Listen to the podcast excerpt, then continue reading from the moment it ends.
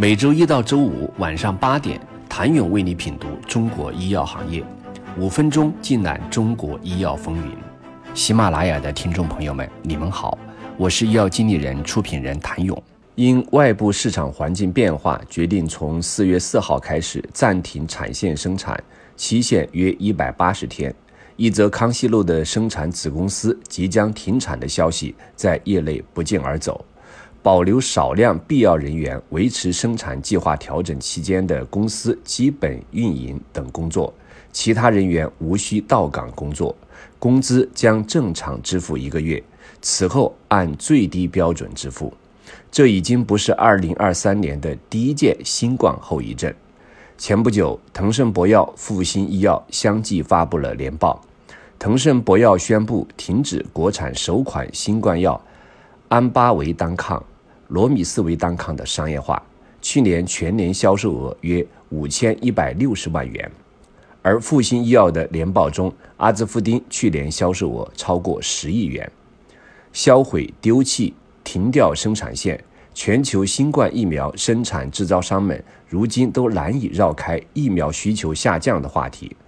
国内新冠疫苗企业近期发布的财报里，也集体释放出下一步该如何走的焦虑。但继国内唯一一款新冠抗体药宣布停产之后，康希诺疫苗工厂或将进入停产状态一事，仍旧让业内有些震惊和唏嘘。此次陷入停产风波的是一家以腺病毒载体制备为核心技术能力的疫苗生产基地。基地成立于二零二一年二月，其中康希诺对该基地的持股比例百分之四十九点八，同时拥有其控制权。从开工建设到取得生产许可证，仅用了三个多月时间，便建成了一座符合 GMP 标准的年产一亿剂的新冠疫苗灌装车间；用六个多月的时间建成了一座从原液到灌装年产两亿剂的新冠疫苗超级工厂。主要产品为国内首个获批用于续冠加强免疫接种的腺病毒载体新冠疫苗。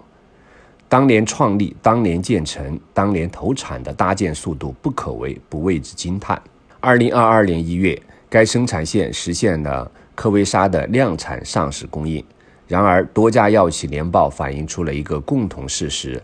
二零二二年国内外新冠疫苗市场环境发生了较大变化。正如康希诺在其年报中表示，新冠疫苗需求量较上一个报告期呈大幅下降趋势。全球新冠疫苗接种增速放缓，且部分地区呈现供大于求的情况，市场竞争不断加剧。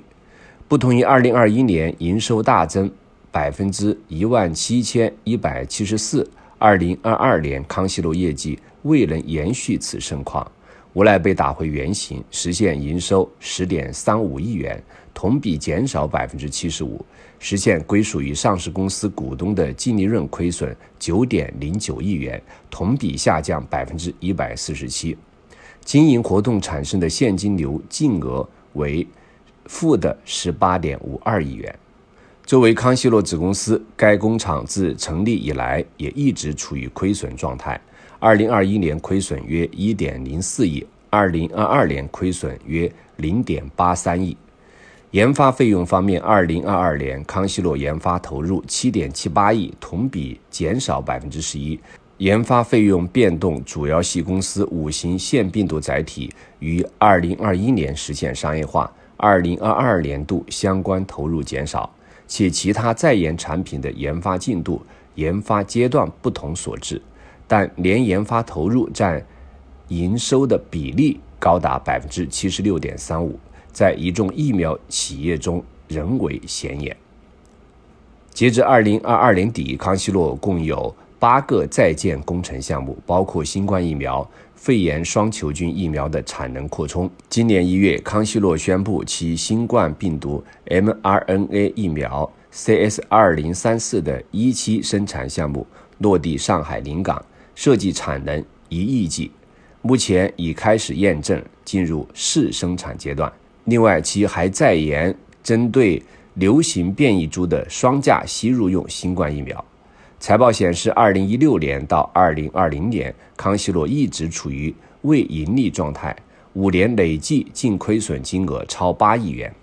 二零二一年，新冠疫苗助康希诺扭亏，成为科创板首个成功摘优的生物科技公司。但随着新冠疫苗市场环境的改变，康希诺带着几项与新冠疫苗相关的重资产还能走多远？虽还有两款脑膜炎球菌疫苗产品，但也仍处于商业化初期阶段。新冠疫苗工厂停产，新冠药医保报销到期，这场新冠后遗症还将持续多久？请你明天接着收听。谢谢您的收听。想了解更多最新鲜的行业资讯、市场动态、政策分析，请扫描二维码或添加医药经理人微信公众号“医药经理人”医药行业的新闻与资源中心。我是谭勇，明天见。